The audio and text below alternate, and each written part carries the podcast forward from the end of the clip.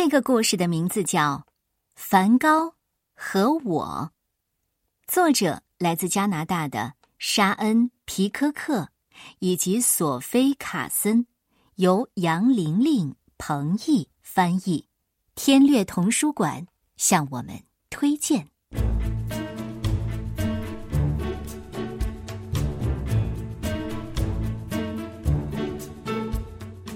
很久以前。在法国南部，一个靠近阿尔勒镇的美丽乡村，我曾经做过一件丑恶的事情。我折磨过一个人，我对他很刻薄。不过，他可不是一个一般人，他是一个疯子。他有乱乱的红头发，短短的红胡子，还有一个梦想。他的梦想，他告诉任何一个愿意听他说的人，就是用画画来说出事实。这让我哈哈大笑，而且我笑的声音很大。我确信别人都听到了我的笑声。我认识的每一个人都嘲笑他，嘲笑他的理由太多了。他画的画很糟糕。那些画有着并不相符的明亮色调，颜色不应该是那样的。那些画上的人也不像他们该有的样子，还有滑稽的花、闪闪发光的街道和奇怪的星空都不对。不过，有时他的画让我感到好奇。如果我看到他独自坐在阿尔勒的咖啡馆，凝视着远方，我就会走到他的附近，因为有时候。他会把他的画靠在桌子上，我会在确定周围没有人注意的时候偷偷看他画的东西，看好长时间。但我还是对他很刻薄，当然是在人群中，因为这就是懦夫会干的事。大人们会说：“ 那个傻子来了。”我跟他们一起嘲笑他。一个没用的傻子。事实证明，我们说的没错，从来没有人买他的画。他非常穷，那可没什么值得称赞的。我们用很难听的话骂他，我们朝他扔东西，这让我们忘乎所以。有的时候他会瞪我们，其他时候他并不在乎。他不停的画。每天都画，一直画，不管什么天气，不管自己什么心情，也不管我们会对他做什么或说什么。他不断的重复着：“我必须说出事实。”他肩负着使命，我想知道我的使命是什么。我提醒自己：“不，可他就是一个疯子，就是。”后来有一天，我在偏远的乡村小路上看见了他。我当时一个人，正在追什么东西，也许是一只兔子，然后突然碰到了他。他正坐在画架前，背对着我，凝视着一片麦田。一群乌鸦正飞过来。他似乎没有看到我，也没有听到我的动静。尽管我离他很近，我本可以听到他的呼吸，但他没有发出一点声音。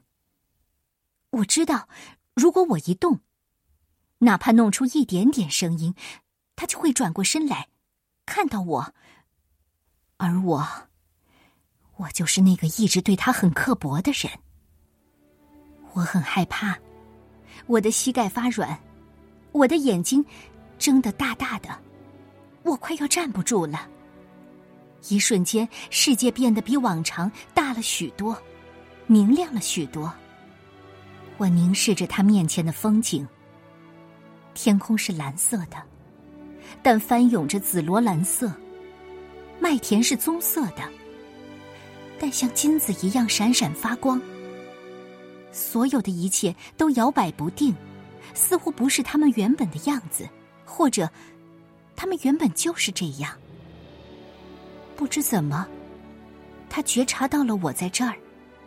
他转过身来看着我，他的脸闪着光芒，就像我在教堂里见过的圣徒的画像。他知道我很害怕，他笑了笑，站起身朝我走来。我往后缩，他伸出手，然后他把他的画递给了我。来，他和蔼地说：“拿着它。”当然。我拒绝了，我鼓起勇气跑走了。许多年之后，当我老了，我又一次看到那幅画。它正挂在巴黎一个著名的博物馆里。这是他许许多多的杰作之一，一件无法用钱买到的珍宝。我再也。不嘲笑他了。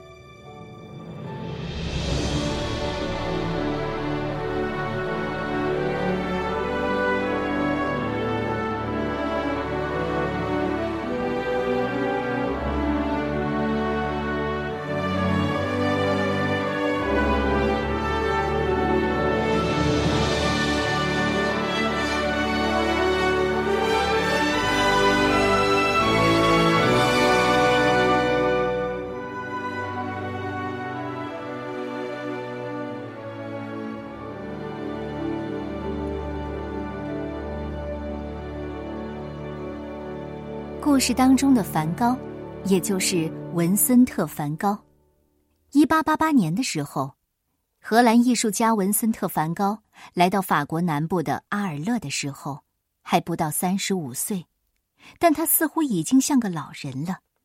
他是一个执拗而感性的人，总是很难与人融洽相处。无论是作为一个牧师大家庭里的儿子，还是一个有很多问题的学生。或是一个艺术品交易行业的学徒，最终他决定成为一名艺术家。不过，他仍然是个局外人，敏感而才华横溢，以自己的方式看待和描绘世界。他专注于自己的使命，穿着肮脏的衣服，驮着沉重的画架，行走在欧洲的街道和乡村中。他长时间的工作凝视着所画的对象，用大量的颜料和彩虹般的色彩在画布上作画。他常常被当众欺负，被叫做傻子。他的敌人也包括孩子们。孩子们嘲笑他怪异的艺术品，朝他扔东西。在他变得有些精神错乱之后，人们对他的嘲弄与日俱增。他住进了精神病院。